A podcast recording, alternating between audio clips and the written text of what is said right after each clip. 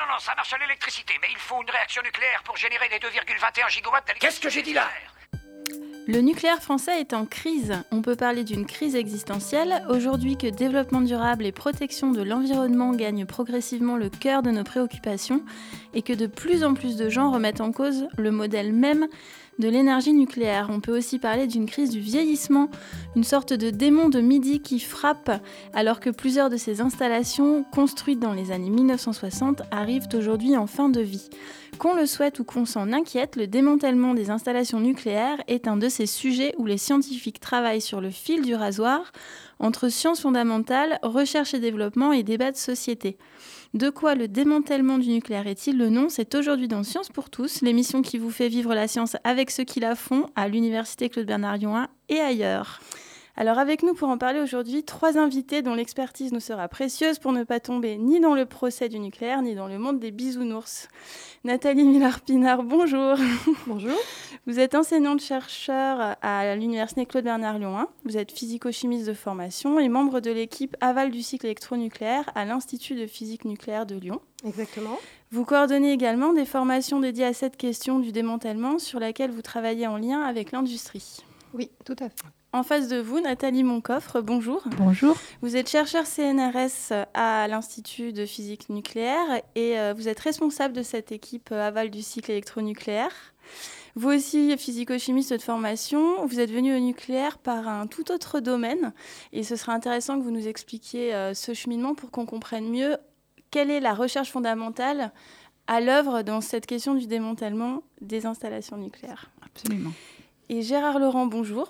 Bonjour. Alors nous sommes ravis d'accueillir un expert international tel que vous, fin connaisseur à la fois des institutions euh, internationales que sont l'OCDE et l'AIEA, qui est l'Agence euh, pour le nucléaire des Nations Unies, fin connaisseur de l'industrie et coutumier du travail avec les chercheurs. Et en fin d'émission, nous retrouverons nos deux spécialistes de la culture des sciences, Claire Truche et Alex Léna, qui nous parleront de sexisme, cette sale bête qui se niche jusque dans les arts et les sciences à propos d'une actualité récente. Mais avant cela, nous n'allons pas accueillir notre bien-aimé chroniqueur Alexandre Pillot qui ne peut être avec nous aujourd'hui. Tristesse. Alors on l'embrasse et qui n'hésite surtout pas à se faire pardonner avec un paquet de dragibus vegan. Allez, on marque une pause musicale avant de parler démantèlement des centrales nucléaires. Bass, bass, bass, bass, bass. When there's a groove like that, everybody feels good.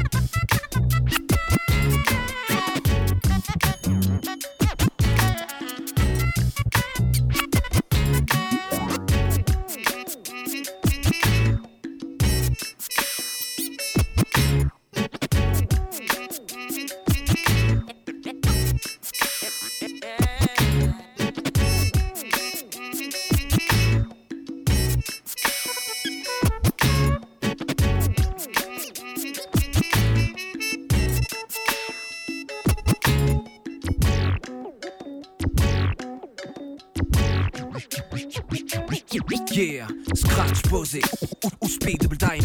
Papa passe en un drumming au beat juggling. Scratchant les battements. Traquant les accents jusqu'au moindre craquement. Creusant le sillon jusqu'à la feutrine. Et si ça saute, et si ça saute, et si ça saute, ça, finit en backspin. Ato, crime, père, 20, 26 les, phalanges, les, phalanges, crispées sur le vinyle. Practice avec un Freestyle avec un Si tu remixes ce morceau DJ Pitch pas ton avoir Mais n'hésite pas que la capella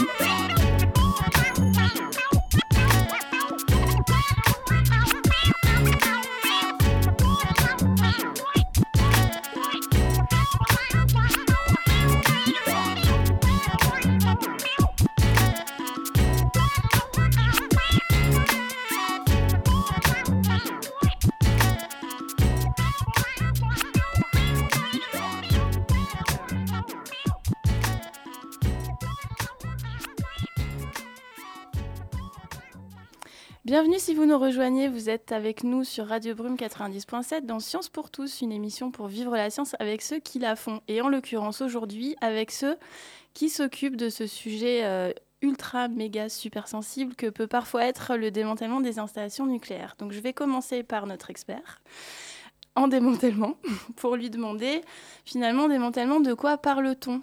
Qu'est-ce que c'est exactement cette opération qu'on appelle le démantèlement d'une installation nucléaire? Euh, D'abord, merci pour votre invitation. Je commence une carrière médiatique à 61 ans. Il ne faut jamais, désespérer. Non, non, mais c'est très bien. On est ravis d'être Je vais peut-être devenir une rockstar. On vous le souhaite. Alors, co- comment on démantèle? Alors, En fait, on démantèle. euh, quand on regarde les démantèlements euh, classiques, hein, ça se fait à la boule, euh, avec des, des, des- des appareillages.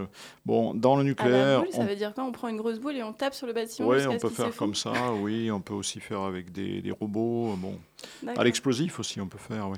Alors, dans le nucléaire, on ne peut pas tout à fait faire comme ça. D'abord, on fait énormément d'études en amont euh, qui nous sont demandées, puisqu'on doit d'abord demander une autorisation. hein. Dans le nucléaire, on ne fait jamais des opérations sans autorisation, c'est-à-dire pas à pas, quand on démarre une installation, quand on la fait, quand on l'exploite, quand on la démantèle, à chaque fois, il nous faut une autorisation des pouvoirs publics en amont, et notamment de l'autorité de sûreté du nucléaire et de ses appuis techniques.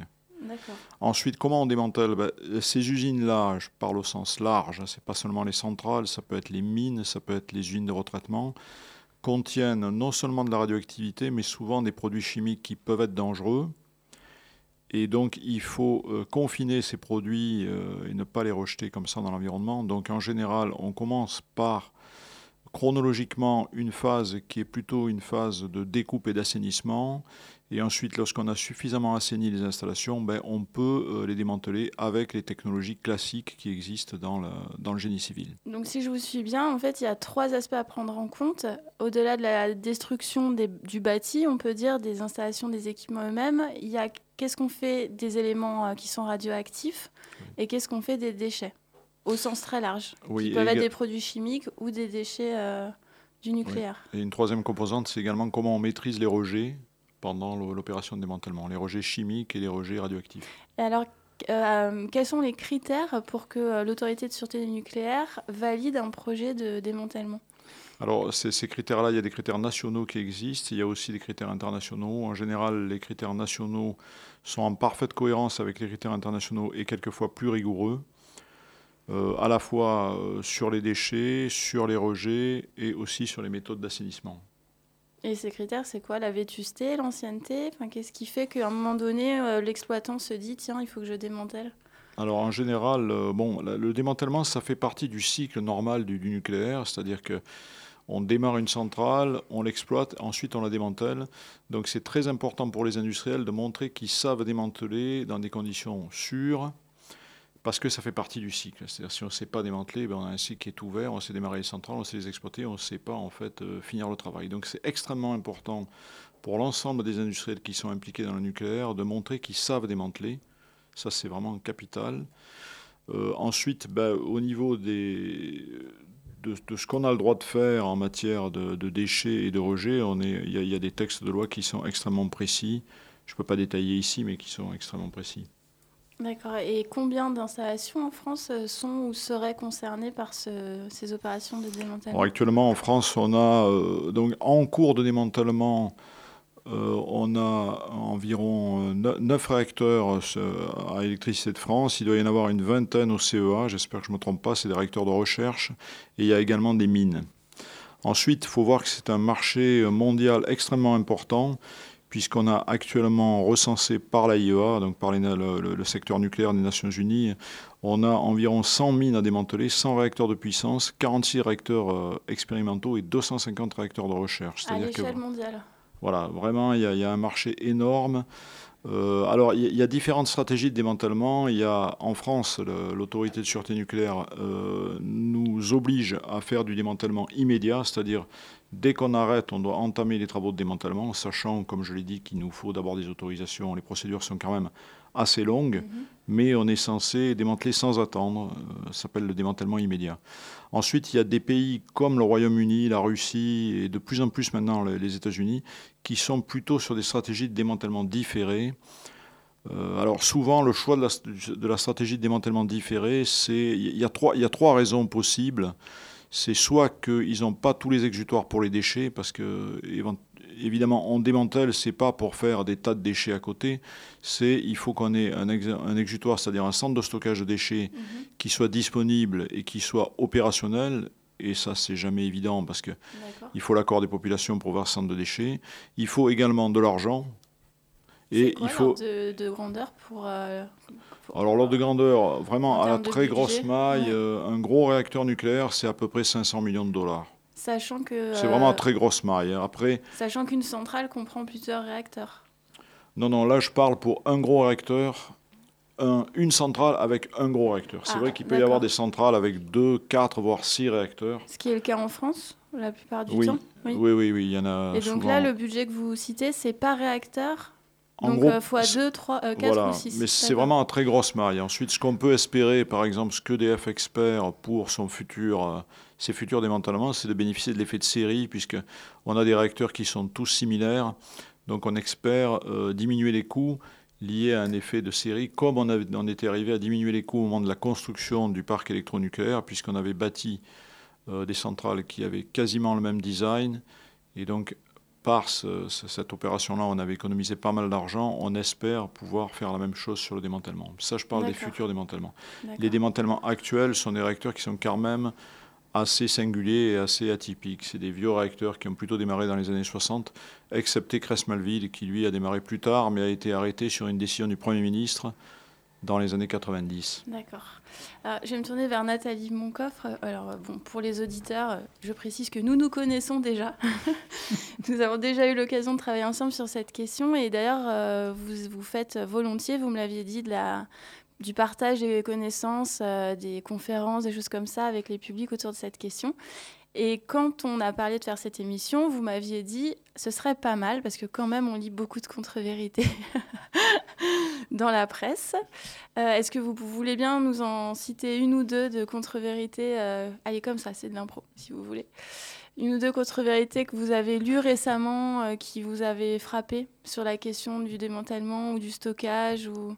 Alors, tout d'abord, bonjour et Bonjour. merci effectivement de, de nous avoir invités parce Merci que c'est effectivement important pour nous de, de faire cette, ces échanges avec, euh, avec le grand public.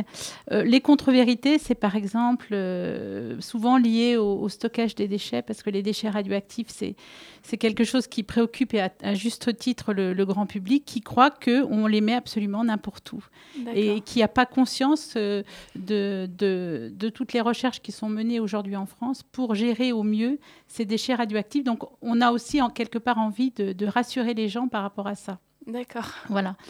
Maintenant, euh, bah, je vais profiter de l'occasion effectivement pour, euh, pour parler de la recherche euh, à l'université, au CNRS, euh, sur ces sujets-là, parce que euh, je voudrais juste revenir sur, sur une loi de programme dont, dont pourrait aussi parler Gérard, la loi de programme de 2006, qui en fait a donné un vrai cadre Mhm. à l'étude de la, de la gestion des, des matières et des déchets radioactifs, qui a fait suite à une autre loi qui était la première loi qui s'appelait la loi Bataille. Qui était euh, en- à, à quelle date? Alors la loi Bataille, c'était en 91. D'accord. Et euh, il y, avait un, une- un certain nombre d'années qui avaient été données pour trouver des solutions euh, à la gestion des déchets radioactifs. Et, et c'était l'occasion pour que, à la fois les industriels, mais aussi les chercheurs des universités, du CNRS, du CEA, puissent mettre en commun euh, leur savoir, leurs compétences et vraiment trouver des solutions. Et puis en 2006, on s'est rendu compte que on n'était pas tout à fait mûr pour, euh, pour proposer toutes les solutions définitives. Et donc, il y a cette nouvelle loi qui a été votée, la, la loi de juin 2006. D'accord. Et en, en quoi elle impacte euh, la recherche, cette loi? Alors, en fait, à partir de là, donc, il y a, y a- y a un outil qui est le PNGMDR. Alors, c'est des noms un petit peu compliqués, mais c'est simplement le plan national de gestion des matières et déchets radioactifs. Et ce plan permet en fait de générer euh, de nombreuses recherches et de fédé- fédérer les communautés euh, qui n'avaient pas forcément toujours l'habitude de travailler ensemble, c'est-à-dire des, des chercheurs euh, des universités, des laboratoires et des, Mhm. des chercheurs de l'industrie, parce qu'il ne faut pas oublier bien évidemment que l'industrie nucléaire, donc Areva, Landra, EDF, l'IRSN, etc., ils ont leurs propres recherches. D'accord. Donc nous, souvent universitaires, on se sentait un petit peu petit, on, on se disait qu'est-ce qu'on peut bien apporter à tout ça et, et dans le cadre de, de- de cette loi et de, de ce plan, eh bien, on a vraiment pu travailler ensemble. Alors, le propre des, des laboratoires, des universités, c'est de faire une recherche qui est quand même très amont, Mhm. où euh, on a une volonté de, de plus euh, euh, couper les cheveux en quatre, si je puis dire, de comprendre vraiment les mécanismes fondamentaux qui peuvent euh, produire tel ou tel phénomène. Alors, Mhm. typiquement dans le cas du démantèlement, euh, la manière dont on intervient, c'est que le démantèlement, il génère, comme l'a dit Gérard, il, il génère des déchets. Oui. Et que dans ces déchets, il y a de la radioactivité. Mhm. Ces déchets, on va les mettre dans des sites les plus sûrs possibles. Et le souci principal, c'est que cette radioactivité ne s'échappe bien évidemment pas. C'est-à-dire que les matériaux qui vont euh, enfermer ces déchets, qui vont les contenir, hein, donc là on parle de, de colis avec tout un tas de barrières qui sont autour. Le souci, c'est que euh, ces matériaux, ces barrières soient le plus efficaces possible. D'accord. Donc nous, là, on va intervenir par rapport à ça parce qu'on va essayer de comprendre pourquoi éventuellement une radioactivité pourrait s'échapper et que si elle s'échappait, comment, comment les choses pourraient évoluer. Alors, je vous propose de faire une petite parenthèse pour euh, peut-être définir ce que c'est que la radioactivité. Est-ce que je peux vous confier cette, euh, cette tâche, Nathalie Millardina Merci. Bah, à mon tour, euh, je vous remercie euh, euh, de me donner la parole et de m'accueillir euh, euh, au sein de votre radio. Euh, comment on peut définir la radioactivité? Ben, Déjà, il faut savoir que la radioactivité naturelle euh, existe. hein. On est tous entourés de la radioactivité. Sur le Mhm. territoire euh, français, ça représente quelque chose de l'ordre de 5 millisieverts. Alors vous allez me dire, oui, si on ne connaît pas l'unité, ça va être un petit peu Oui, compliqué. Ça pas beaucoup voilà. comme ça. Voilà. Donc, effectivement, de toute façon, euh, c'est euh, tout petit. Donc, comment on définit euh, la radioactivité? En tout cas, pour ce qui concerne, par exemple, les déchets, on parlait, Nathalie Monkov parlait euh, des déchets nucléaires juste avant.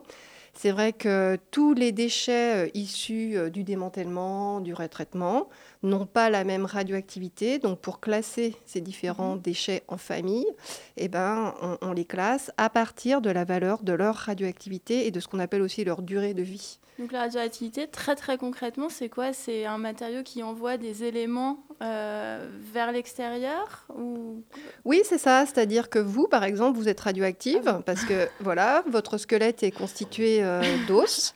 Dans vos os, vous avez euh, du, du calcium, du potassium, pardon, du potassium. Dans le potassium, il y a un isotope qui est le potassium 40. Et ben, ce potassium 40, il est radioactif, il émet des photons gamma. Donc ces photons, ils sont irradiants. Donc vous, vous êtes en train d'irradier votre voisine. Claire, Mais rassurez-vous, voilà, c'est de la radioactivité naturelle. Et, euh, et donc forcément, c'est fonction du poids du corps, etc. Enfin bref, forcément, cette radioactivité naturelle, euh, elle est euh, d'un niveau extrêmement faible et, euh, et on, vit, on vit avec. Enfin, je veux dire, c'est quelque chose qui appartient à notre quotidien. Alors, quelle est la différence entre radioactif et irradié, du coup? Alors, euh, radioactif, on dit qu'un élément est radioactif parce que spontanément, il se désintègre pour émettre des particules, des rayonnements qu'on dit être ionisants, c'est-à-dire qui vont être, euh, qui vont abîmer, altérer l'organisme, par exemple. Et ionisant, on va dire euh, d'un rayonnement, par exemple, qu'il est euh, ionisant parce que lui aussi va transformer la matière.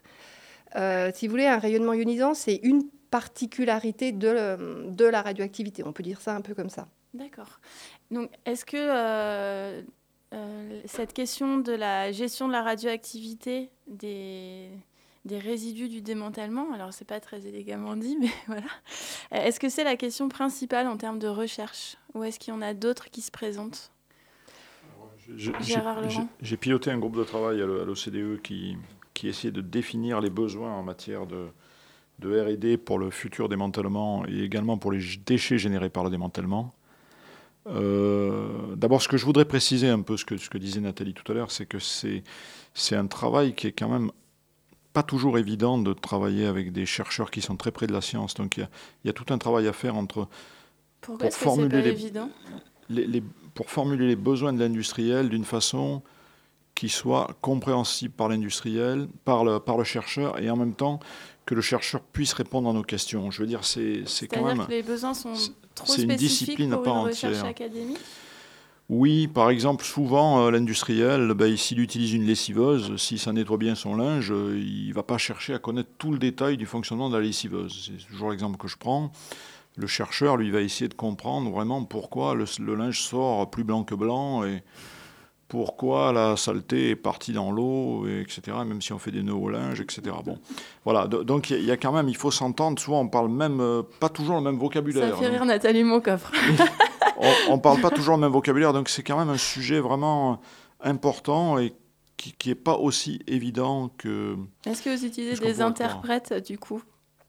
Ou est-ce qu'il faut que les industriels soient capables de comprendre, euh, enfin d'avoir un niveau euh, théorique suffisant pour comprendre la recherche En fondamentale? général, les industriels sont structurés de façon à ce qu'il y ait des gens qui, aient- qui soient un peu en amont, euh, par exemple des études de, de design, de fonctionnement, et soient capables de formuler les problèmes d'une façon compréhensible par des chercheurs. Alors Nathalie Moncoffre euh, souhaitait euh, réagir. Tu- vous dites, euh, on, a, bon, nous en tant que chercheurs, on a souvent justement besoin de, de comprendre vraiment quelle est, le- quelle est la problématique de l'industriel. Après, au niveau de l'industriel, il y a, il y a plusieurs approches également. Il y a l'approche de la R&D, parce qu'il y a de la R&D aussi dans l'industrie, et puis il y a une industrie qui est plus ingénierie. Donc c'est vrai que traditionnellement, on travaille quand même plus proche de, de, de De la, la R&D que, que de l'ingénierie. Mais la, la R&D, en général, dans une entreprise euh, typiquement comme EDF, son objectif, c'est répondre aussi aux problématiques de l'ingénierie. Donc voilà, il y a tout un circuit qui se fait. la, la recherche et le développement, elle se, elle se distingue de la recherche en ça qu'elle est appliquée, Nathalie euh, Muller-Pinard, ou est-ce qu'il y a une autre différence qu'on pourrait relever?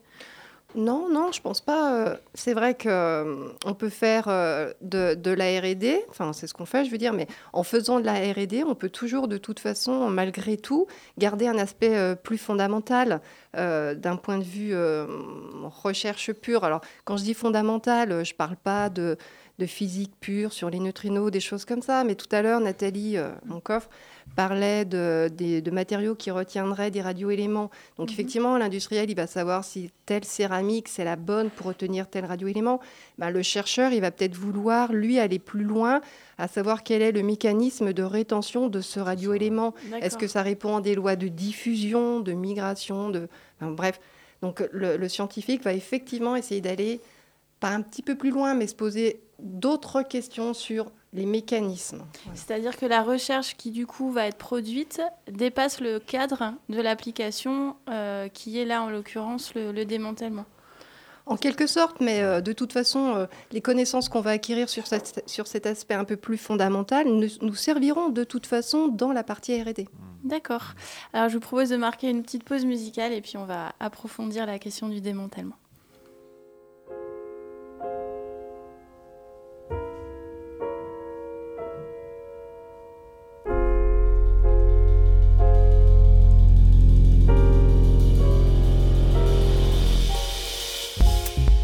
Don't understand why you're never there. lay your eyes on me. Should I be in love with someone who don't? Someone who don't someone who love me anymore passing through your side as if I was an unknown love.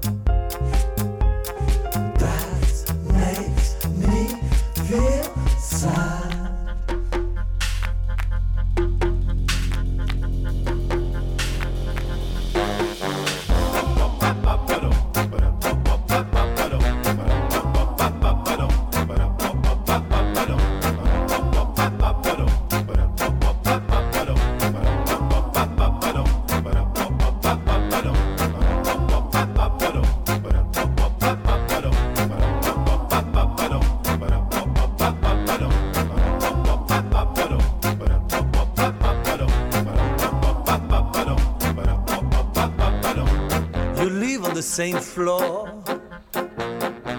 You never, never, never give me a positive answer. When I propose you to go outdoor,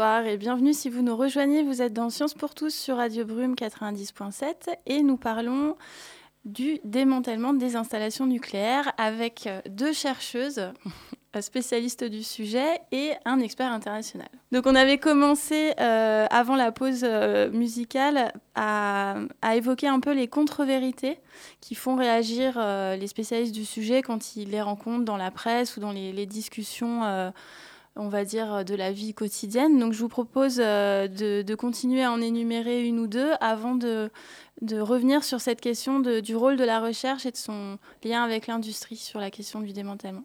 Gérard Oui, Laurent euh, oui, je voulais revenir un petit peu sur des contre-vérités qu'on entend un peu partout sur le démantèlement. Donc Nathalie a bien résumé la question du, du problème des déchets générés par le démantèlement. Il y a deux autres sujets. Aussi souvent, on entend dire que ça va coûter extraordinairement cher. Donc j'ai donné la valeur, euh, une valeur vraiment à la serpe euh, pour le démantèlement d'un gros réacteur commercial, c'est-à-dire un réacteur qui délivre de l'électricité sur le réseau.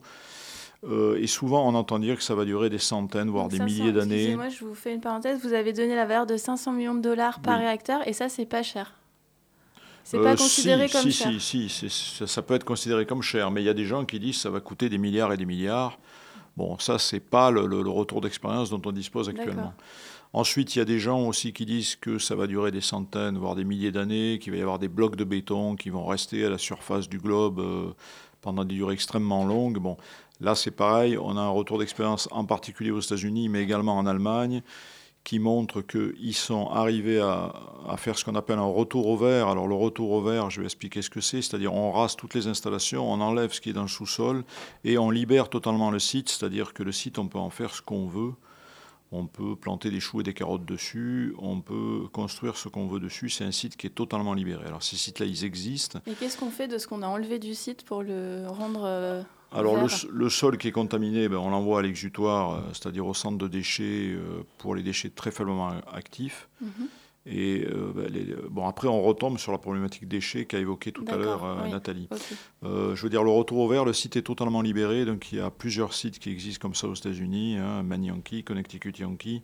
Donc, c'est des sites, j'y suis allé, où on entre vraiment sans plus aucune autorisation. On peut rentrer en culotte courte avec sa canne à pêche. Donc, euh, je veux dire, euh, les, gens qui disent que c'est pas possible, il faut quand même qu'ils sortent un peu de, de France, qu'ils aillent visiter un peu des installations. Alors, bien sûr, les législations ne sont pas totalement les mêmes, mais c'est quand même des pays qui sont des démocraties, où il y a des enquêtes publiques, où il y a des... Bon, c'est c'est le cas aussi de l'Allemagne. Donc voilà, je, je tenais quand même à, à, à vous à entendre, donner mon on- avis sur, ces, sur ce que j'entends dire Je vous remercie. À vous entendre, on dirait que les industriels sont à fond pour le démantèlement et que des, fo- des, des- des interlocuteurs s'y opposent, Mm. alors qu'on aurait plutôt euh, l'idée reçue inverse. Donc, ce serait qui ces opposants au démantèlement? Euh, Curieusement, je pense que les opposants au nucléaire euh, s'attaquent à tous les maillons du, cycle du, nucléaire, donc euh, également au démantèlement, alors qu'ils devraient être heureux si on démantèle, mais en fait, ce n'est pas vraiment le cas. Et souvent, comme ils essaient de montrer que c'est impossible de boucler le cycle du nucléaire, eh ben, ils s'attaquent également au démantèlement et aux procédures de démantèlement. C'est assez curieux, mais c'est la réalité. Et, euh, Nathalie Moncoffre, est-ce que le, le fait que ce soit une question sociale euh, vive comme ça, est-ce que ça se ressent dans le travail euh, de recherche quotidien?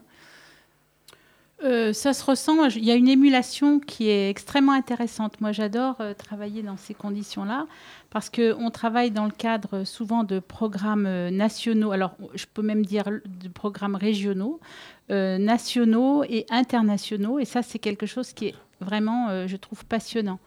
Au niveau national, par exemple, sur le démantèlement, on a beaucoup travaillé dans le cadre d'un groupe de travail qui rassemblait à la fois des gens d'EDF, de l'ANDRA, du CEA euh, et des gens des universités du CNRS. Et on mettait vraiment en commun, on échangeait, on se réunissait très régulièrement, on participait ensemble à un programme européen qui s'appelait Carbo Waste, donc euh, un programme euh, qui avait pour objectif de vraiment d'étudier la problématique du, du stockage euh, du, graphite nucléaire. Je, je pourrais en dire un petit mot après si vous voulez. Et donc le fait d'être en permanence comme ça en train de, de présenter nos résultats respectifs, sans, sans compétition, hein, c'est vraiment euh, s'apporter euh, tous euh, des informations pour faire avancer globalement le sujet. Ça, je trouve que c'est vraiment Est-ce que vous pourriez, donc tous les trois, nous donner un exemple de cas pratique sur lequel on peut articuler donc la recherche fondamentale, la recherche appliquée et la réflexion plutôt d'ingénieur? Comme on l'évoquait euh, en première partie d'émission, c'est vraiment trois démarches complémentaires, poreuses mais différentes. Vous auriez un exemple à nous proposer pour qu'on qu'on comprenne bien? Nathalie Moncoffre? Oui, alors l'exemple que je peux donner, je trouve qui est, qui est vraiment intéressant, c'est l'exemple du graphite, justement. Le graphite, je ne veux pas rentrer dans des détails trop techniques, mais c'était le, le modérateur des centrales nucléaires de première génération qu'on appelait les UNGG. Et donc, au départ, le- la problématique industrielle qui relève vraiment de- du côté ingénierie d'EDF, c'est démanteler euh, ces réacteurs nucléaires et euh, stocker en particulier donc ce, ce graphite. Aujourd'hui en France, il y a 23 000 tonnes de graphite nucléaire à stocker. Donc ça, c'est la, au départ, c'est c'est la problématique EDF. Ensuite, il y a bien évidemment toute la R&D d'EDF qui, qui va, qui va se s'interroger là-dessus. Et puis nous, ce qu'on va, ce qu'on va nous demander, par exemple, eh bien, c'est d'essayer de comprendre, parce qu'il y a des inventaires qui ont été faits. Ce graphite, il est contaminé par un certain nombre de, de- de radioéléments, d'éléments radioactifs. Il y en a trois principalement qui sont le tritium, c'est-à-dire un certain hydrogène, le chlore 36 et le, et le carbone 14.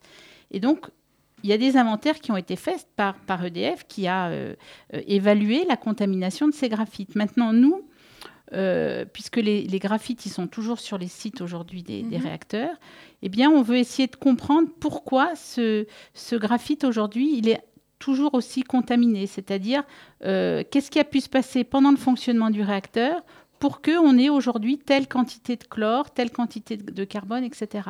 Donc, on va refaire un petit peu l'histoire en laboratoire. On va recréer euh, ben, cette, euh, cette, cette formation de radioéléments.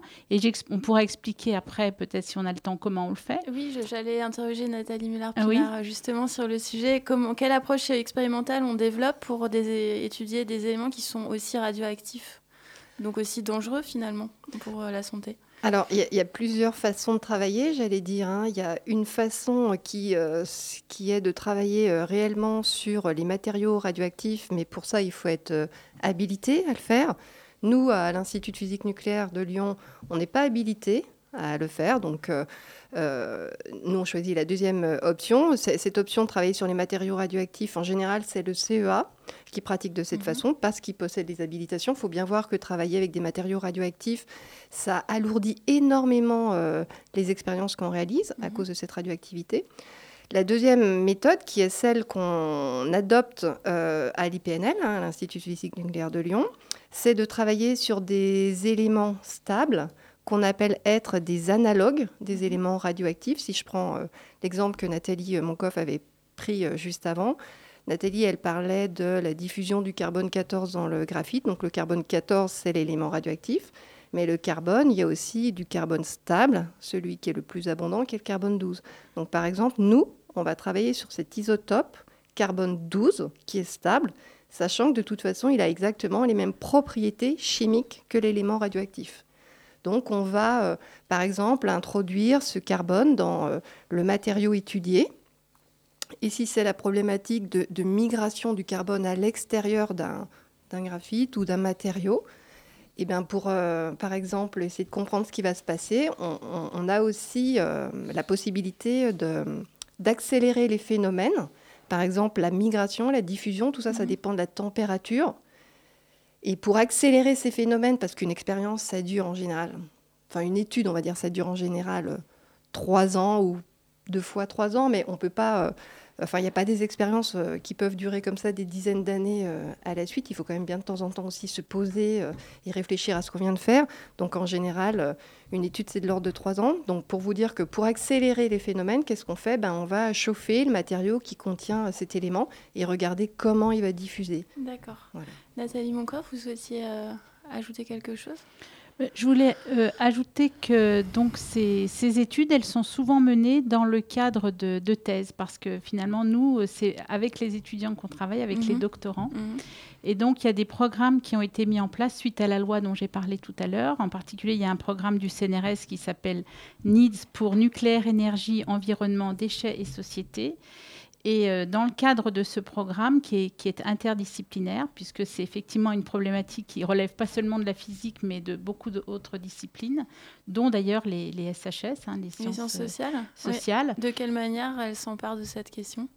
Euh, bah, je dirais, alors c'est vrai que là, c'est plus trop mon domaine, mais je pense que euh, la problématique de comment la, euh, la population, par exemple, euh, ben, ressent toutes ces, toutes ces, euh, le ressent les problématiques du stockage, le, les, les chais- Enfin, peut-être Gérard, là, tu es plus compétent que moi pour en parler, mais euh, il faut, euh, euh, il faut vraiment interroger le public et, et te- tenir compte, je pense. euh, des opinions du public pour le stockage, par exemple, c'est important. Il y a toujours un- une, une interrogation qui est faite de la société pour, pour, pour avoir Oui. un avis plus Alex général. Léna? Merci. Euh, je, vais déplacer très légèrement la, fo- la fo- la focale sur euh, l'éthique. En, vous écoutant, j'ai le sentiment que, c'est une science peut-être fondamentale, parce qu'elle concerne la matière, mais j'ai le sentiment quand même que c'est une science de, de l'impensé, une science prométhéenne, si vous voyez ce que je, veux- je- je veux dire. C'est-à-dire que c'est- une science de conséquences. Qu'est-ce que vous en pensez faire une parenthèse pour que tu nous rappelles le mythe de Prométhée, parce que je sûre que tout le monde l'ait bien très très vite. Prométhée, il ne faut pas oublier son, son frère, Épiméthée. Donc le- la tâche de l'un et de l'autre, euh, c'était d'organi- d'organi- d'org- d'organiser une vie sur Terre, et la tâche d'É- d'Épiméthée était de distribuer les attributs aux animaux. Versatile, il va distribuer, il va vider son, son sac et oublier le- les hommes qui se retrouvent nus. Prométhée, voulant réparer la, cet acte manqué de son frère, va chipper le feu au- au- au- aux dieux et, le do- donner aux hommes. L'interprétation moderne de, de ce mythe, c'est Prométhée va donner la technologie et le savoir aux, aux- aux hommes pour réparer ce qui n'a pas été pensé. Vous comprenez Donc, Est-ce que la l'analogie question, c'est la question d'une science finalement absorbée dans la recherche de solutions, C'est ça. euh, peut-être au, au détriment C'est ce que vous avez dit au début. Euh, vous, vous avez dit le- que désormais on pense à maintenant à partir de maintenant, on pense dès la conception la, ce qu'on appelle l'économie circulaire, il me semble, la, le recyclage, le démantèlement, ce qui n'a pas été le cas de- depuis les années 60. Est-ce que là, on n'est pas en train de discuter d'une science qui, a priori, et je le souhaite, qu'elle qu'elle ait une fin? parce qu'on on ne sera plus, c'est- c'est-à-dire on, on ne sera plus en train de rechercher des, des- des conditions pour euh, assurer un dé- démantèlement En tout puisqu'il cas, sera prévu. Donc cette science de, de l'impensé, est-ce que ça vous dit quelque chose? Ça vous parle? Genre- Euh, moi, ce qui, non, ce m'interpelle dans ce que tu dis, et c'est vrai que, par exemple, quand on parle de- du démantèlement, donc forcément, on parle du, des déchets et de leur stockage. Et là, on est obligé de se projeter dans des milliers, voire des millions d'années. Et ça, je pense que c'est quelque chose qui nous dépasse euh, complètement. On en a bien conscience. Euh, on fait une recherche pour des générations qu'on qu'on connaîtra bien évidemment jamais. Et, et bon, là, c'est un, un aspect des choses qui n'est pas toujours facile à intégrer pour nous. Euh, nous, on est alors, on n'est pas des philosophes, en tout cas en ce qui me concerne, je ne le suis pas. On est dans une recherche qui est euh, effectivement. Là, je parlais particulièrement d'éthique, de, de cette, cette marge de, de la morale, cette morale pratique. Oui. Oui, ce que je voudrais signaler, c'est qu'en effet, sur pour revenir à Prométhée, les, les- les nouveaux réacteurs, maintenant, ils sont pensés pour les futurs démantèlements. Il y a une science qui s'est créée sur les nouveaux designs des réacteurs, c'est le design pour le démantèlement, c'est-à-dire que les nouveaux réacteurs, comme l'EPR, comme l'AP1000 qu'a développé Westinghouse, l'EPR d'Areva, sont déjà pensés pour le futur démantèlement, c'est-à-dire pas pour définir dans le détail ce que sera le démantèlement, puisque ça sera dans 50-60 ans, mais euh, faciliter le plus possible la tâche des futurs démanteleurs et également euh, s'assurer que les déchets que produira cette centrale, suite à son démantèlement, trouveront un exutoire et également que les pouvoirs publics auront correctement dimensionné leur- leurs exutoires. Ensuite, ce, qui est assez proche finalement des nouvelles lois sur l'économie circulaire, le fait que quand on met un produit sur un marché, il faut déjà penser à ce que ça sera ensuite et éviter ce que ça devienne un déchet complètement euh, inutile. Ça me paraît assez lié. Sur la démarche avec le public, je dirais qu'actuellement, il y a un consensus international pour dire que il faut qu'on accentue l'évolution de ce qu'on appelle le DAD vers le MUM. Alors, c'est des mots anglais. hein. Le DAD, je caricature, c'était je décide, Un je demande une autorisation, ouais. je décide, je demande une autorisation et je décrète. C'est ce qui se faisait dans les années 70. Maintenant, on essaie tous d'aller vers le MUM, c'est-à-dire je rencontre, je discute, je demande l'avis du public. Et à la fin, quand même, je décide. Ah ben, à, la fin, il, à la fin, il faut bien construire, mais je veux dire, le, le public n'aura pas forcément un avis Oui, sur la température de, l'eau primaire, Bien mais sûr. le public peut avoir un avis sur la hauteur d'un immeuble, ça peut gêner les gens, sur les émissions sonores, radioactives, etc. Sur la présence d'un site aussi, hein, Euh, voilà, à proximité voilà, de leur voilà. habitation, par Ah. exemple. Donc, alors je dis, je dis pas qu'on est dans mon idéal, mais on évolue du DAD vers le MUM, et ça, c'est vraiment un mouvement qui est, qui est bien enclenché maintenant. Alors pour prolonger la question d'Alex Lena, euh, il me semble que la question qui était sous-jacente quand même dans ce qu'il disait, c'était est-ce que finalement euh, la science fondamentale que vous développez sert à autre chose? Dans quelle mesure on peut la décoller euh, du cas pratique du démantèlement nucléaire et donc du financement et, de la démarche de coproduction qui, va avec? Nathalie Muller-Pinard? Est-ce qu'il y a d'autres applications à cette recherche sur le comportement des éléments radioactifs? Que euh, celles qu'on peut voir dans le démantèlement des installations nucléaires Ah ben, si, si on aborde après euh, l'aspect des, des radioéléments, des éléments euh, radioactifs au sens large, heureusement que ces éléments radioactifs n'interviennent pas que dans le démantèlement. Il y a quand même des aspects très positifs sur ces radioéléments. Il y a tout ce qu'on appelle la radiothérapie, c'est-à-dire soigner les individus par des irradiations avec euh, des éléments radioactifs, parce que ces éléments radioactifs euh, vont détruire euh, les tumeurs. Ensuite, il y a par exemple, à partir toujours de ces radioéléments, la possibilité de faire de l'imagerie. hein, en, injectant au patient un radioélément. Ce radioélément va se fixer sur un organe, par exemple la thyroïde, et en détectant les rayonnements appropriés de ce radioélément, on est capable d'avoir une image de la thyroïde et de pouvoir localiser la tumeur. Donc c'est vrai que quand on parle radioactivité, très souvent on pense à, euh, aux réacteurs nucléaires, aux déchets nucléaires, mais c'est vrai, ils sont là. hein. Il y a toute euh, problématique euh, euh, sur ce sujet, mais à côté de ça, il y a aussi des aspects liés à la santé, à la médecine. Les, radioéléments, on peut les utiliser aussi comme traceurs. Traceurs, ça veut dire par- tout à l'heure, vous parliez de, domaines qui, euh, qui seraient différents de celui de notre, notre étude, c'est-à-dire le nucléaire, mais de domaines euh, pour lesquels on pourrait euh, tirer, euh, comment dire, euh, euh, prendre les connaissances qu'on a acquises dans le domaine du nucléaire et, et l'appliquer dans un autre domaine. Ben, par exemple, l'utilisation des traceurs. Mhm. Ça, c'est quelque chose, euh, c'est un bon exemple, je m'explique. Euh, toujours dans la thématique des matériaux, vous voulez savoir si une surface elle va se corroder, si elle va être altérée en présence euh, d'eau, par exemple.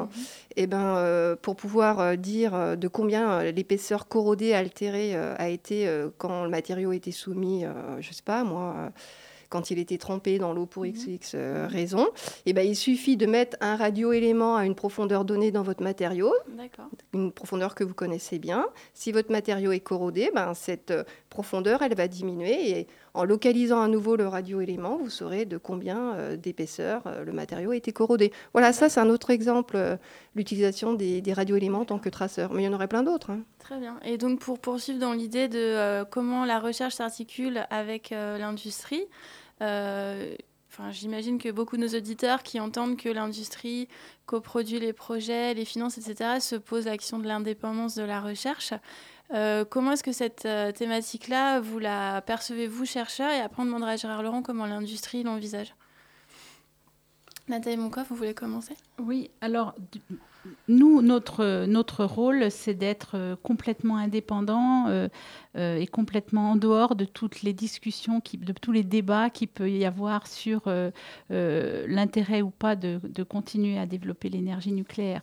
On peut bien évidemment avoir notre propre op- opinion, mais dans toutes ces actions à la fois de recherche, mais même de vulgarisation, notre rôle, c'est plutôt d'informer le public ou euh, les étudiants ou euh, de faire bien notre travail de compréhension de ce qui se passe euh, quand on étudie le comportement d'un matériau irradié et pas du tout de s'immiscer dans ces, débats. hein. On, veut conserver cette indépendance-là.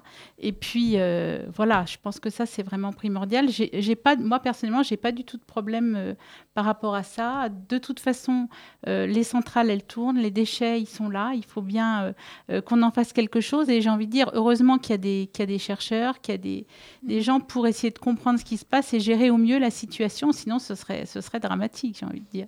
Gérard Laurent? Oui, je crois que de toute façon, c'est, on ne peut pas brider euh, les résultats de recherche. hein. On a tous en tête la phrase de Galilée, euh, et pourtant elle tourne. hein. Donc je dirais, vous avez fait une étude, vous avez montré que vous avez certains phénomènes qui arrivent. euh, ça sera difficile de. Si l'étude est faite, ça finira par se savoir. Ensuite, je dirais sur l'indépendance, ben, il y a deux, moi, pour moi, c'est un problème de curseur. Il y a deux écueils à éviter. Le premier écueil, c'est avoir une recherche qui s'autodétermine et puis qui travaille sur des sujets qui n'ont peut-être pas trop d'application pratique. Et puis, les gens travaillent sur ce qui leur fait plaisir. Bon, ça peut peut-être un peu choquer les, les chercheurs, mais je pense que ça, c'est un premier écueil à éviter. Le deuxième écueil à éviter, c'est d'avoir aussi une recherche qui soit complètement dépendante de l'industrie et qui travaille que sur des solutions à chercher des solutions pratico-pratiques à des, à des sujets.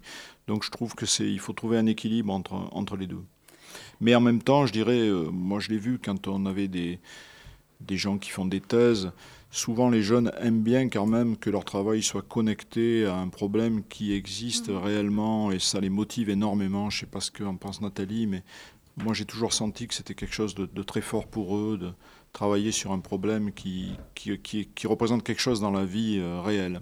Et Nathalie Minard-Pinard, vous pouvez peut-être nous dire une- un mot des formations euh, qui sont développées à l'université Oui. Bernard Lyon sur ce sujet? Oui, d'autant plus qu'on on parlait des interactions euh, industrie-recherche. En fait, euh, je pense qu'il y a des interactions euh, recherche-formation et industrie-formation. Pourquoi? Parce que, par exemple, les, les interactions euh, formation-recherche, comme le disait Nathalie Moncoffre, euh, c'est euh, en, en formant justement des jeunes dans le domaine du nucléaire que ces jeunes, par exemple avec un master, peuvent ensuite poursuivre en thèse et euh, travailler euh, en collaboration avec euh, à la fois euh, euh, le, le CNRS Université et un industriel, mais également euh, une collaboration donc entre la formation et l'industrie, parce que bien souvent dans nos formations, on fait appel aussi aux intervenants professionnels du nucléaire pour venir apporter leurs propres compétences. Et pour compléter ce que je suis en train de vous dire, à l'Université Claude Bernard Lyon 1, effectivement, il y a plusieurs formations, on va dire, euh, ciblées dans le nucléaire. Il y en a deux qui répondent à des besoins bien particuliers, dont moi je suis responsable. Il y a une licence professionnelle qui s'appelle Radioprotection, démantèlement et déchets nucléaires. Donc là, cette licence pro, elle forme des jeunes à Bac plus 3 qui vont euh, à la sortie directement travailler dans le domaine du nucléaire. Donc nos étudiants euh, y trouvent Euh, très rapidement, je crois que la durée euh, moyenne de recherche du travail, c'est un mois. Ils trouvent donc un travail dans le... Ah oui, c'est... Enfin, moi, j'allais dire c'est super. En tant que responsable de la formation, je peux vous dire qu'on on est très fiers parce qu'il y a toute une équipe pédagogique, en fait, Donc, qui travaille voilà, sur ce- cette licence. question, ouais. Ok. Et donc, nos étudiants se placent très facilement, mais parce que ça répond à un besoin. Et la formation, elle a été euh, menée, elle a été montée en collaboration avec, euh, avec des industriels. Et il y a également aussi un master qui s'appelle Civic, donc c'est synthèse, vieillissement et caractérisation des matériaux du nucléaire, également piloté par toute une, euh, une équipe pédagogique. Et, en- et, et, euh, dans cette équipe, il y a, il y a pas mal de, de membres du groupe euh, aval du cycle électronucléaire. Et euh, sur ce master euh, Civic, là aussi, euh, nos étudiants vont soit euh, directement, on va dire, euh, travailler dans la filière nucléaire, euh, sortie à bac, plus- à bac plus 5, donc en tant qu'ingénieur, soit ils poursuivent ensuite euh, en thèse, que ce soit voilà, dans notre université, par exemple, dans notre, dans notre groupe, mais, mais heureusement aussi euh, dans dans d'autres euh, instituts et organismes et industries euh, de recherche, que ce soit en France ou à l'étranger. On a aussi des étudiants qui partent aux États-Unis ou au Japon. Donc on voit bien là, euh, une fois encore, l'intrication très forte entre le pratique et le fondamental, entre la recherche appliquée et la recherche plus fondamentale. Donc, et- alors notre euh, discussion touche malheureusement à, sa fin. Je vais peut-être vous demander euh, d'un mot euh, pour conclure cette question du lien entre recherche et démantèlement des installations nucléaires. Qu'est-ce qui reste à faire pour que ce soit que toutes les questions soient réglées? Est-ce qu'on en est loin? Est-ce qu'il y a des solutions déjà qui existent qu'on peut mettre en place rapidement? Voilà. Qu'est-ce qui vous reste à, comprendre? Je, je- je commence par vous, Nathalie Moncoffre. Je pense qu'il y a encore beaucoup de choses à comprendre. On est loin d'avoir tout compris. On apporte progressivement des pierres à l'édifice. Euh, au niveau de la recherche fondamentale, je pense qu'on pourra toujours pousser encore plus loin la, volonté de comprendre les mécanismes qui se passent au sein du matériau. Après, au niveau du lien qu'on peut avoir avec l'industrie, il arrive un moment, je pense, où l'industrie, euh, quelque part, va passer à autre chose, typiquement sur les recherches qu'on peut faire euh, sur certains matériaux euh, issus du démantèlement comme le graphite. Voilà, il- on ne peut pas non plus faire trop de thèses sur un sujet. Il faut aussi euh, que l'industrie, bon, à un moment donné, euh, j'ai envie de dire, euh, pas donne le mot de la fin, mais disent, bon, on va passer à, à une Mhm. autre problématique. Donc euh, voilà. Mais ce qui ne nous empêche pas, nous, de notre côté, de, de continuer nos recherches, parce que pour ça, on a quand même une, une très forte indépendance sur les sujets sur lesquels on choisit de travailler. D'accord. Gérard Laurent, le mot de la fin? Ben, je dirais qu'actuellement, moi, je pense qu'on sait faire. Euh, le challenge, c'est de faire mieux. C'est-à-dire mieux, c'est plus vite, euh, moins polluant, euh, moins cher. Et pour faire mieux, il faut comprendre. Donc euh, c'est pour ça que la recherche nous aide beaucoup, parce que si on veut faire mieux sans comprendre, c'est pas possible. Donc la recherche nous aide à comprendre, et ça, ça nous permet de faire mieux. Merci à tous les trois. On marque une pause musicale avant la séquence euh, Art et Sciences de Claire Truchet et Alex Lina.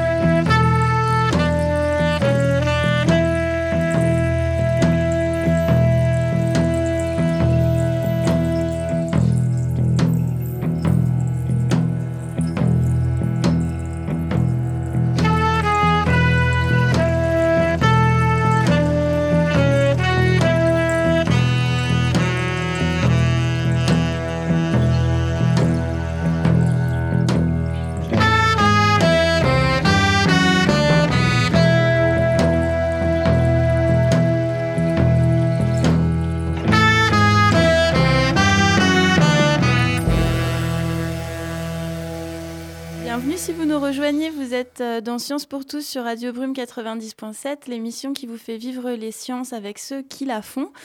Alors on accueille euh, nos deux chroniqueurs, Claire Truche et euh, Alex Léna. Bonjour. Euh, Bonjour. Bonjour à tous les deux. Euh, vous avez souhaité réagir aujourd'hui à une actualité qui a, qui a traversé le petit monde de la médiation scientifique euh, la semaine dernière. Florence Porcel, qui est une euh, médiatrice renommée, qui, qui se distingue par ses vidéos sur YouTube. On parle de, de youtubeuse star, je n'ai pas peur des, mots.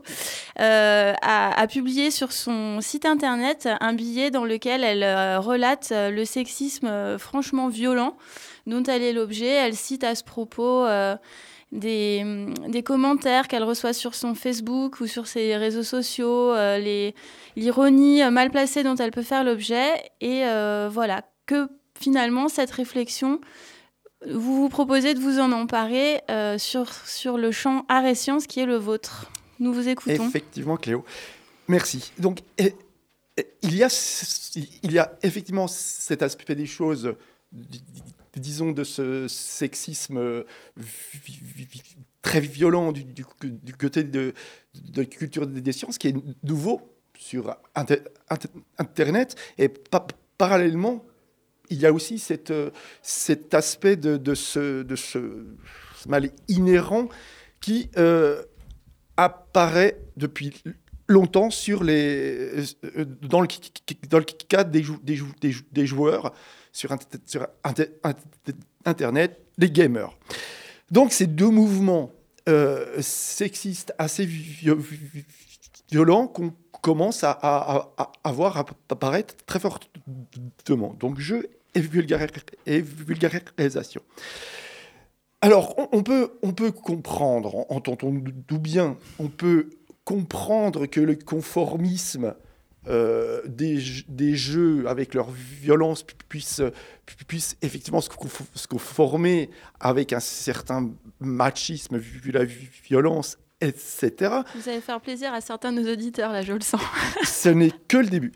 Euh, et d'un autre côté, le, d'un autre côté, et la question là, tiens, est étonnant que, ce sexisme vienne tou- toucher un domaine qui euh, apparemment ne devrait pas être a- a- a- atteint.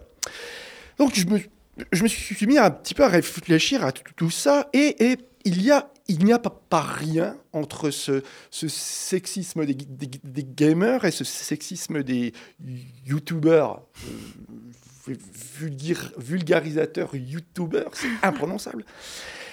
Il y a effectivement, et c'est drôle, il y a une femme. Une, femme, cette femme porte le nom de A- A- Ada Lovelace, Ada Lovelace l'a l'a bien nommé. mieux connue par son, son nom, dis- disons, de réputation scientifique, c'est Ada Byron.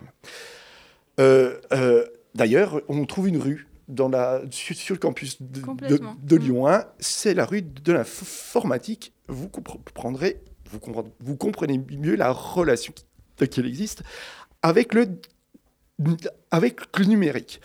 Effectivement, d'un côté, je fais juste remarquer à nos, euh, à nos, à nos vulgarisateurs youtubeurs un peu sexistes que il ne suffit pas de que la culture des sciences n'est pas que la vulgarisation et qu'il faut s'intéresser à ceux, à ceux qui ont fait la science, c'est-à-dire par l'histoire, par l'épistémologie, etc.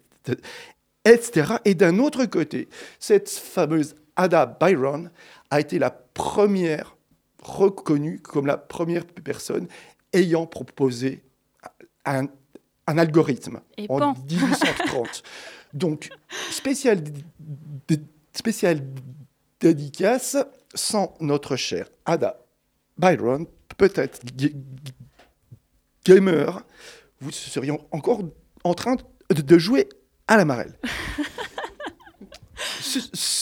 Ce- ceci dit, on- entrons dans le, dans, le, su- dans, le, su- dans le sujet. Nous allons parler des, des femmes scientifiques. Je vous propose un petit, petit jeu de ci- citer tr- trois femmes scientifiques. Allez, Marie Curie. Ah, non. Deuxième. Pourquoi, pourquoi vous avez dit Marie Curie C'est pas gentil. Deuxième, euh, Irène Joliot-Curie. Joliot-Curie. Troisième, c'est plus dur, hein J'y viens. Ah, on n'a pas entendu ce que vous avez dit, Nathalie. Langevin. Ah. Hélène. Hélène Langevin. Voilà. Bon, il y a Barbara McClintock, cytog- cytogeneticienne, prix, prix Slaker, prix Nobel, prix Nobel. Elle isole, elle euh, fait les premières cartographies, les premières cartographies génétiques. Euh, Rosalind Franklin, qui, a eu une participation décisive sur la caractérisation de, de l'acide dé- dé- désoxyribonucléique, ADN. Euh, Marie He- Henning et bien d'autres. C'est dur de parler, de, faire un inventaire des femmes scientifiques parce qu'elles ne bénéficient pas de la même histoire des sciences que les hommes. Pour une simple raison, c'est que l'histoire des sciences et la science est constituée de façon inhérente et in- inhérente aux, hommes. Donc il s'agit nécessairement dés- désormais de penser une histoire des femmes dans la science. Elles sont rares. J'ai trouvé un, un traité un traité d'Eric Sartori d'une de d'Evelyn Fox-Keller. Ces, ces, essais sont extrêmement, ra- sont extrêmement rares. Et d'autant plus que ces deux personnes ne sont pas des, ne sont pas des, ne sont pas des historiens professionnels. Ce sont tous les deux des scientifiques. Donc à ce niveau-là, il y a vra- vraiment quelque, quelque, chose à faire. Mais je vais quand même vous parler rapi- rapidement d'une histoire de scientifiques, de, de sciences au féminin qui, qui a fonc- fonc- fonc- fonctionné. C'est fameuse famille Curie, Joliot, Langevin. Pierre, Marie-Marie, Pierre et Marie Curie, qui ont que leurs amours irradiants vont faire naître Irène, qui se mariant à, à- à Monsieur Jo- Jo- Joliot vont euh, euh, mettre au monde justement Hélène Langevin Joliot, qui est, il faut le dire, illustrement inconnue. Dommage, et, c'est un couple. Elle porte, elle porte deux noms d'hommes illustres. Avec ces deux noms-là, comment est-ce possible qu'elle ne, so- qu'elle ne so- soit pas connue? Langevin Joliot. Pour, pour finir sur, la question du sexisme dans les sciences, je vais, vous donner juste un petit chiffre et quelques explications. 30% des, ch- des ch- chercheurs dans le monde sont des ch- chercheuses. Généralement, on explique ce, faible pourcentage par le fait qu'on n'attribue pas aux femmes des qualités scientifiques nécessaires. D'un autre côté, on explique que la difficulté à l'accès des femmes, que leur di- difficulté à l'accès aux carrières scientifiques tient au fait qu'elles soient enclines à un certain doute sur elles-mêmes, sur leurs résultats, etc., etc., etc. Je veux juste souligner que doute et science ont toujours fait bon ménage, dixit Descartes. Donc je, terminerai par cette euh, peut-être cette euh, j'enjo- j'enjoins nos, nos auditeurs gamers, euh, youtubeurs, scientifiques à retrouver un petit peu la femme qui est en eux en doutant. Cela nous éviterait d'entendre ces propos glissant petit à petit vers une ce qui peut être une euh, à la fois une bêtise et qui n'a d'égal que l'irrationalité du propos, qui, irrationalité, lui, n'a jamais fait bon ménage avec la science. Merci Alex. Claire Truche, euh, Femmes dans la science, femmes dans l'art, même combat? Oui, ce qui m'abuse d'ailleurs, c'est qu'on n'a pas partagé cette chronique. On la partage, mais d'habitude, on se prend la parole. Là, c'est chacun pour soi. Vous, vous faites chronique à part aujourd'hui. Alors qu'on est tout à fait d'accord. mais peut-être la forme euh, se prêtait à cette chronique. Et puis, euh, c'est vrai que le plateau aussi aujourd'hui est totalement à l'encontre de ce qui se trouve dans les chiffres, effectivement, puisque... Oui, nous avons deux tiers de femmes et, et un invité homme. Et puis des femmes qui touchent à des produits dangereux, en tout cas dans, dans, Dans dans l'imagerie qu'on en Mm. a.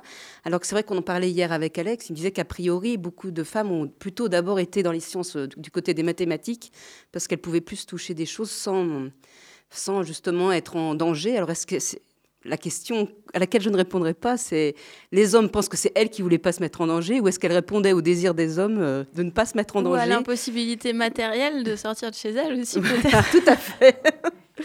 Et puis ça m'a beaucoup amusé tout à l'heure du dad vers the mum, qui quand même, qui quand même, euh, donc insidieusement, on sent que les hommes aussi euh, donnent aussi des imageries euh, et au père et à la mère. Ouais. Donc, Autorité versus concertation. voilà, donc euh, est-ce qu'on est encore dans le cliché ou pas?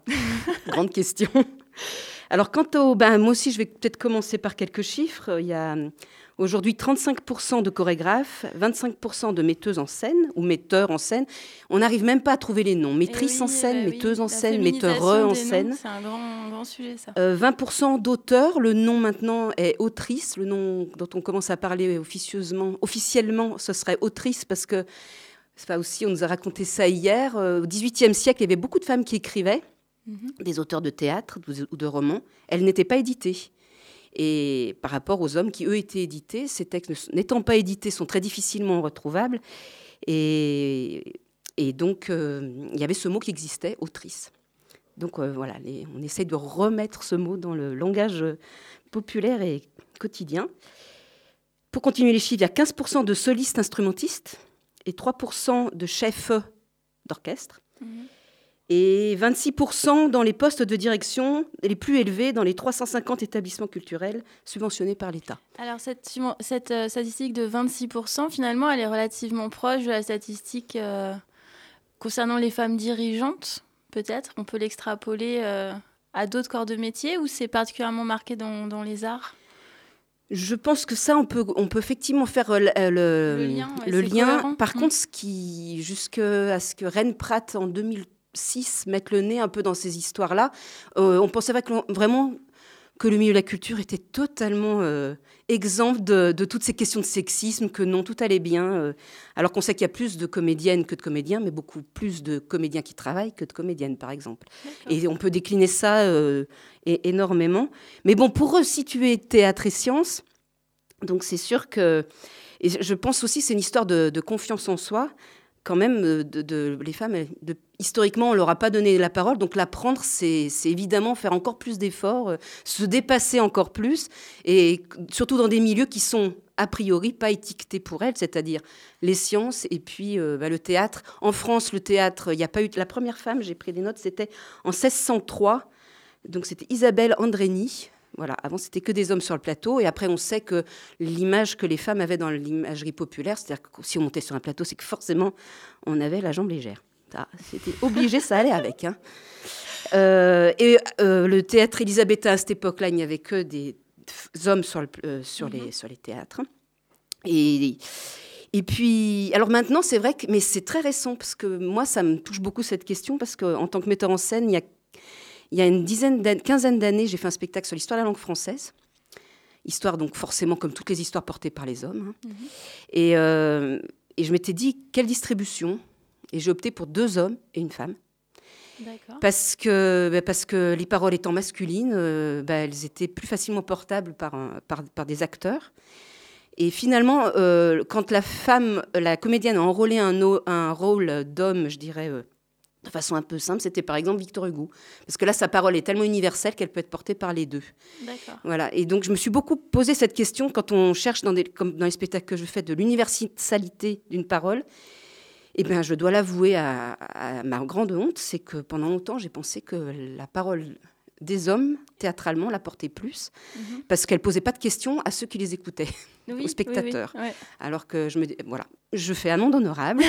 Heureusement, le temps change, les temps changent. Et maintenant, il y a beaucoup, beaucoup de, de spectacles où bah, il y a des exemples, même à, à- à Lyon ou au théâtre euh, du point du jour. Euh, Gwenaëlle Morin tire au sort euh, les rôles. Donc, euh, on peut- une femme peut jouer Don Juan, de même qu'elle peut jouer Tartuffe.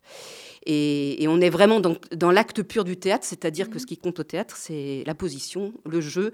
On dirait que je suis une femme, on dirait que je suis un homme, et vous avez qu'à écouter le texte. et donc, euh, et puis par contre, il y a d'autres expériences théâtrales en ce moment. C'est qu'il y a, une, une metteur en, metteur en scène, Isabelle Paquet, qui elle euh, est en train de travailler sur un spectacle où une nuit des reines, où elle travaille sur Shakespeare, la pièce, mais euh, avec que des femmes pour jouer tous les rôles. féminine. Voilà.